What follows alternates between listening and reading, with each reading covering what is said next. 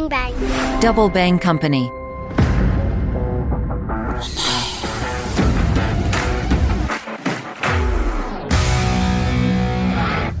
Salut les internautes Mon œil se penche aujourd'hui sur le Proche-Orient avec Zakaria Aboutahab.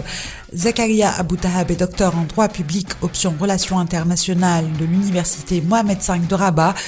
Peut-on imaginer un Proche-Orient en paix avec une solution à deux États, Israël et un État palestinien ou est-ce une utopie irréalisable?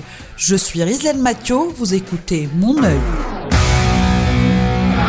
Bonjour Zakaria, comment ça va? Bonjour Islam, ça va très bien. Zakaria, pour commencer, pour y voir un peu plus clair, est-ce qu'on peut résumer la réaction des pays arabes à propos de ce qui s'est passé le 7 octobre dernier? Disons que pour les pays arabes, euh, ce sont des réactions qui sont contrastées.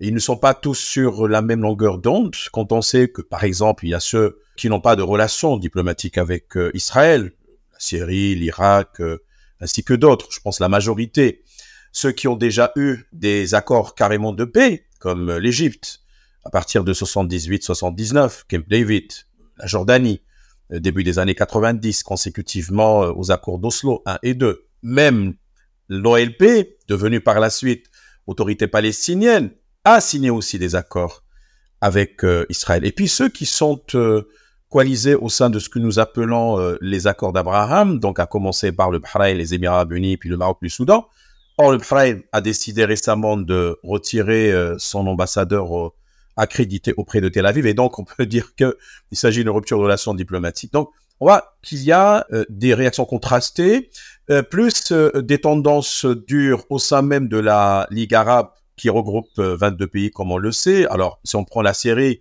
avec le discours tenu par Charles Assad, ça se comprend puisque le Golan est lui aussi depuis 67 occupé par Israël et ainsi de suite. Donc on n'a pas la même euh, réaction euh, au même degré de d'intonation, si vous voulez, mais néanmoins, on peut dire qu'il y a un consensus général aujourd'hui, au moins ad minima, pour considérer que la réaction euh, d'Israël est disproportionnée et qu'il faudra, peut-être nous en parlerons tout à l'heure, mener des actions opérationnelles pour dissuader Israël et puis au moins décréter un cessez-le-feu avec des pauses humanitaires et par la suite engager un processus de reprise du dialogue entre Palestiniens et euh, Israéliens.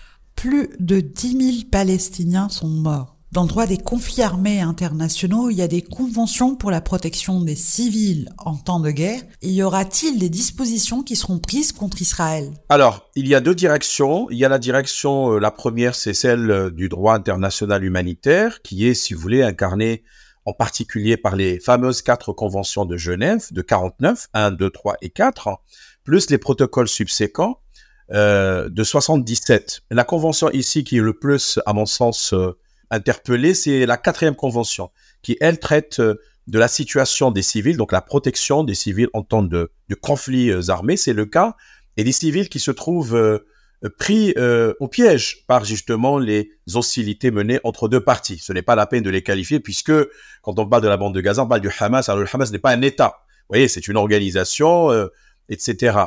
Euh, alors, euh, Israël est depuis euh, son admission au sein de l'ONU est membre des conventions de Genève. Ça, il faut le rappeler. Signataire, il a ratifié, il a ratifié, pardon, quand bien même parfois il a émis ce que nous appelons droit international certaines réserves par rapport à certaines dispositions. Mais il y a, comme on le dit en droit international, pacta sunt servanda, c'est-à-dire les engagements pris doivent être exécutés de bonne foi. Israël est redevable au regard de la communauté internationale et au regard des conventions de Genève, notamment la quatrième, par rapport à des obligations qu'elle doit supporter, notamment la protection des sites euh, sanitaires, par rapport euh, aux civils, par rapport également à la protection des édifices religieux et culturels, etc. Et de ce point de vue, on peut même songer, par exemple, à des indemnisations par la suite, parce que quand on parle de la responsabilité internationale, il y a deux types. Responsabilité internationale concernant les dommages corporels ou matériels et les dommages dits immatériels, psychologiques, moraux, etc. Parce que quand même, voir les enfants, euh, etc., les orphelins désormais, euh, les amputés, ainsi de suite. Il y a une autre direction, elle est un peu plus euh, dure, c'est le droit international pénal. Quand on sait, bon, Israël n'est pas membre de la Cour pénale internationale, il a signé le statut de Rome, mais il n'a pas ratifié, alors que la Palestine, cette fois-ci en tant qu'État, non membre de l'ONU, mais qui a le statut d'observateur, est membre de cette Cour pénale internationale. Et je crois que il y a quelques semaines, euh, l'État palestinien, de ce point de vue, avait introduit une demande pour ouvrir une enquête sur précisément des allégations de violations massives, substantielles de ce droit international, notamment la question du génocide, crime de guerre, crime contre l'humanité, la question de l'agression.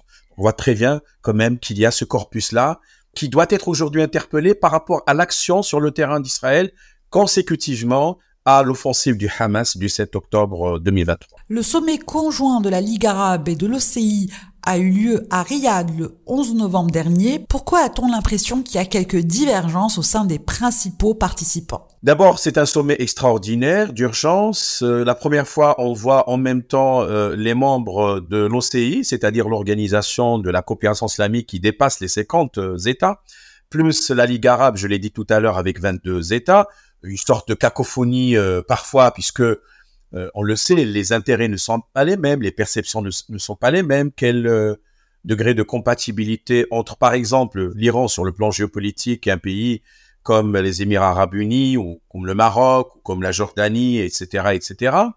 Euh, néanmoins, il faut dire que la déclaration finale issue à la suite de ce sommet extraordinaire qui s'est tenu à la capitale saoudienne Riyad, 31 paragraphes, avec une gradation en termes d'intonation mais également d'actions euh, préconisées, et notamment, moi, ce que je relève, la constitution d'une sorte de mouvement international enclenché pour faire pression non seulement sur Israël, mais également sur la communauté internationale, notamment les grandes puissances, les États-Unis, euh, la Chine, l'Union européenne, comme intégration, et euh, voir comment, précisément, ce mouvement-là, on ne sait pas quels sont les pays au final qui vont constituer ce mouvement, mais je crois que déjà il y a une liste indicative. On cite euh, l'Indonésie, par exemple, pour agir auprès des principales euh, capitales mondiales et auprès de l'ONU en particulier, pour faire pression sur Israël et par la suite engager ou reprendre le dialogue entre Palestiniens et Israéliens avec cette fois-ci un seul interlocuteur, parce qu'il faut revenir à la scène palestinienne et diviser, il faut qu'il y ait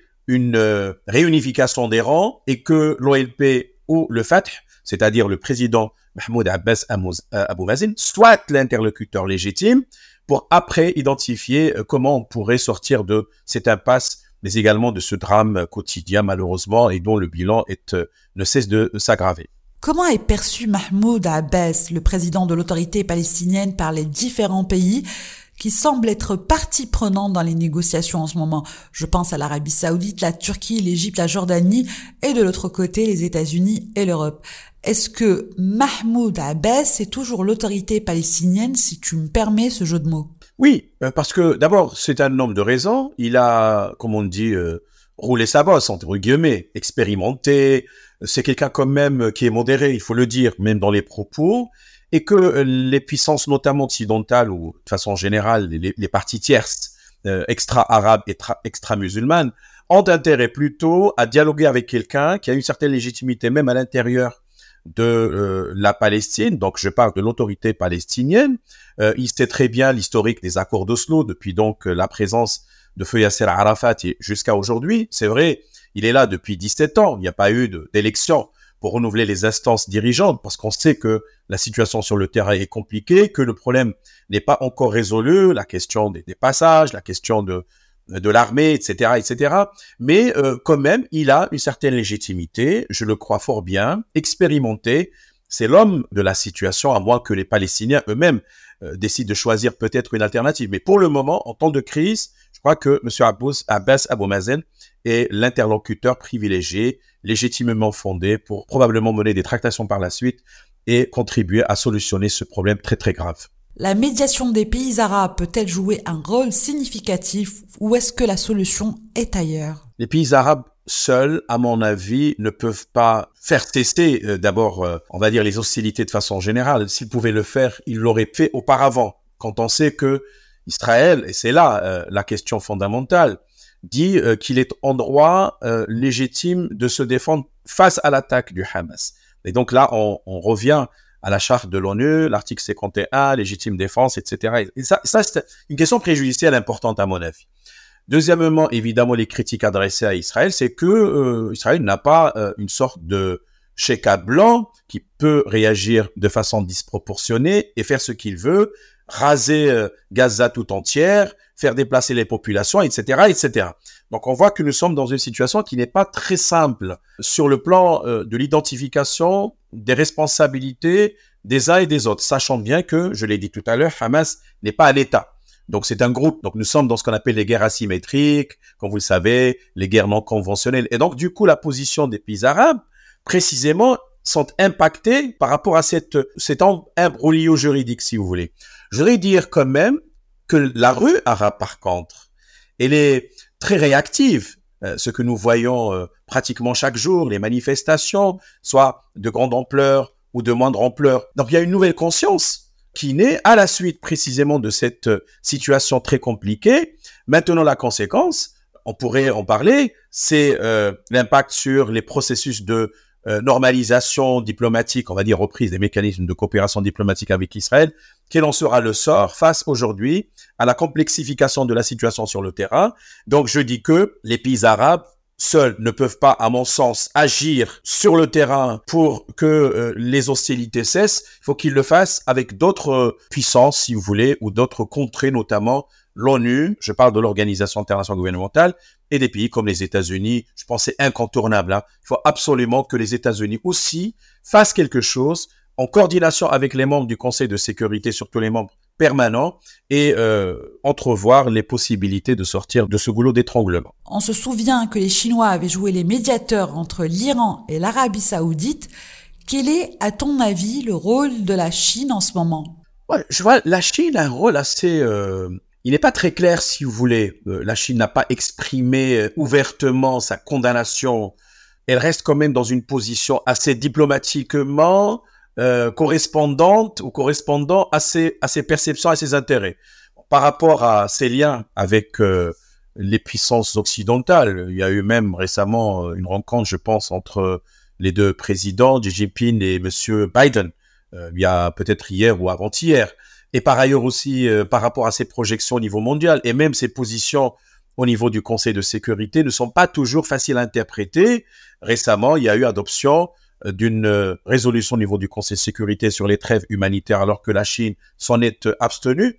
Donc on peut se poser la question précisément quelles sont ses intentions véritables par rapport à ce, qui se passe.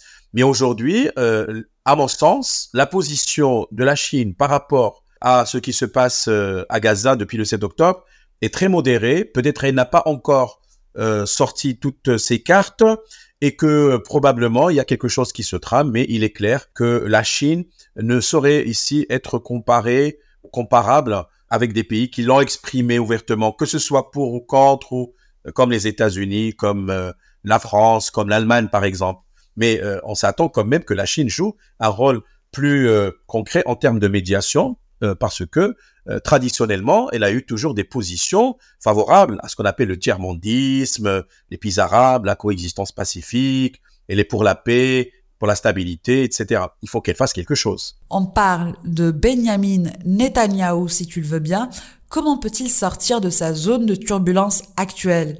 Yair Lapid, l'ancien Premier ministre et qui devient donc le chef de l'opposition, demande son départ immédiat. Ce n'est pas rien. Lapid est le leader de Yesh Atid. Yesh Atid, ça veut dire en hébreu il y a un futur. Le parti centriste et laïque israélien qui représente un poids politique et électoral important. Quelle est ton analyse sur la situation politique de Netanyahou? Doublement affaibli, à mon sens, depuis décembre 2022, date de la constitution de ce gouvernement qui est l'idée par lui. Euh, et on a déjà remarqué qu'il a été accouché dans la dans la douleur, puisque bon, il comprend les tendances très très dures euh, par rapport à à des partis politiques, et on sait également que Netanyahu lui-même, euh, bon, euh, faisait l'objet de critiques à l'intérieur d'Israël. Il y a eu des manifestations au sujet de la réforme de la justice, etc. Maintenant, même entre eux, c'est-à-dire les leaders politiques, vous avez parlé de Yair Lapid, qui a critiqué ouvertement M. Netanyahu du fait qu'il a qui n'a pas ou qui n'avait pas agi promptement pour prévenir la catastrophe du 7 euh, euh, octobre 2023. Et euh, ceci dit, il était question de, de renseignements, de, d'informations que M. Netanyahu n'avait pas suffisamment prises ou pris en compte renseignements ou informations, puisque même les Égyptiens auraient distillé des informations comme quoi quelque chose se tramait de grave, se tramait du côté du, Hamas. Il lui-même, il avait tweeté euh, euh, en, critiquant, si vous voulez, l'inaction peut-être des services du renseignement, le Mossad israélien et même le Tsahal, comme quoi il n'avait pas fait grand-chose. Et par la suite, il a effacé, à la suite de la critique adressée par M. Aïr Lapid, sans entrer dans ces détails, si vous voulez, euh, politiques, on peut dire aujourd'hui, selon ma propre lecture, que politiquement, M. Netanyahu est, fini. On n'est plus dans la configuration des années 90, et surtout euh, après la conclusion des accords d'Oslo, il émergeait comme étant euh, un sauveur du point de vue des Israéliens. Euh, qui avaient craint au sujet de leur sécurité, etc. Mais aujourd'hui, je crois qu'il est très fragilisé. On parle beaucoup de politique, de géopolitique et de militaire dans cette guerre du Soukot, mais qu'en est-il des conséquences économiques du conflit sur Israël? Ah ben elles sont terribles. Vous savez, Israël, si vous lisez les rapports notamment de l'OCDE, dont il est membre depuis 2010, que c'est une économie qui est dynamique, etc., une croissance qui dépasse la moyenne des pays de l'OCDE, presque 5,2%, et au-delà, Malheureusement, aujourd'hui, euh, pour euh, ce pays, euh, qui est aussi un pays agricole, et ses exportations sont très connues, sans parler des recherche-développement, technologie, les universités bien classées, etc. L'État israélien aujourd'hui, le gouvernement a fait appel pratiquement à 360 000 réservistes, dont la plupart sont des travailleurs, sont des salariés, sont des ingénieurs, etc. Dans ce qui fait, vous pouvez mesurer les conséquences de ce vide terrible qui est laissé, sans parler des Palestiniens qui travaillaient en Israël. Et donc là, l'impact va être très dur, économiquement, socialement, et ça va se ressentir de plus en plus, parce que là, il faut questionner euh, les capacités pour euh, répondre à l'effort de guerre mené depuis le 7 octobre jusqu'à aujourd'hui. Certes, il y aura des aides américaines substantielles accordées à Israël, mais euh, je le crois fort bien aujourd'hui, la plupart des observateurs euh, considère que le coût de la guerre est très, euh, on va dire, prohibitif, très élevé, et ça va se répercuter euh, sans doute sur l'économie de l'État d'Israël. On peut parler d'un après Netanyahou? Là, il faut voir parce que c'est vrai qu'aujourd'hui, il y a une sorte de consensus au niveau israélien ad minima, comme quoi, pour le moment, c'est un gouvernement de crise, en fait. On, on, va même dire un gouvernement de guerre, entre guillemets, parce que Israël est en guerre, ça a été dit par M. Netanyahu depuis le départ.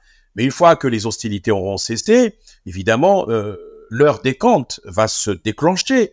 Et à ce moment-là, on va identifier les responsabilités des uns et des autres. Ça va poser des questions aussi existentielles sur le devenir d'Israël au milieu d'un Moyen-Orient qui est très compliqué, comme disait euh, Charles de Gaulle. Je crois euh, qu'il y aura un avant 7 octobre et un après 7 octobre, comme il y avait un avant 7 octobre 73 et un après 7 octobre 1973 la guerre du Kippour. Et donc aujourd'hui, on voit très bien que euh, la scène politique israélienne, elle est, est certes en ébullition, mais comme les gens croupissent sous malheureusement la peur de la guerre, euh, etc., ils sont plus préoccupés par leur survie, leur sécurité, la subsistance, etc.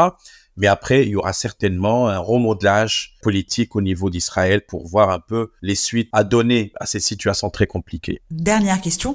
Est-ce que c'est une utopie d'imaginer un Proche-Orient en paix avec un État israélien et un État palestinien et des rapports de bon voisinage avec tous les voisins? C'est vrai, bon, il y a l'utopisme d'Erasme, Thomas Moore, euh, comme nous avons appris euh, cela en histoire des idées politiques, mais vous savez, aujourd'hui, je ne crois pas que euh, la communauté internationale euh, n'ait pas identifié euh, la cause profonde du problème. C'est clair, l'État d'Israël a le droit d'exister. Il existe depuis mai 1948. C'est une réalité. Israël est au milieu d'un contexte régional qui est menaçant pour lui.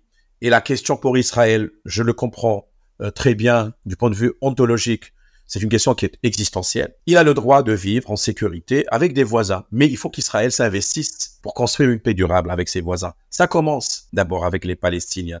Il n'y a pas d'autre solution. Soit on continue à vivre sous la menace de la peur, soit on établit les éléments d'une paix durable et pérenne. Ça passe par l'adoption de la solution qui a été actée au niveau arabe, celle de 2002, c'est-à-dire deux États côte à côte avec les frontières de juin 1967 Malheureusement, les tendances euh, un peu extrêmes au niveau d'Israël n'admettent pas cela et continuent de voir qu'Israël a le droit encore de s'étendre et empiéter sur euh, des territoires voisins. Vous voyez, donc la question du Golan et ainsi de suite. Donc euh, aujourd'hui, il faut absolument qu'il y ait des concessions, notamment de la part d'Israël. Et c'est l'ONU qui le dit. En plus, toutes les résolutions, on pourrait les lire depuis 1948 jusqu'à aujourd'hui, considèrent qu'il y a des territoires occupés. Il faut que cela cesse et prenne fin. Et allons ensuite explorer des horizons euh, plus prometteuses pour ces gens qui vivent dans cette région, que ce soit du côté de la Palestine, que ce soit du côté d'Israël, que ce soit du côté de la Jordanie, ou du côté du Liban, ou de la Syrie, et les autres pays voisins. Merci Zakaria. Merci à vous. Merci de nous avoir suivis. Si vous avez aimé ce podcast, n'oubliez pas de liker et de le partager, de mettre quelques étoiles sur Apple Podcast. À bientôt. Ciao, ciao.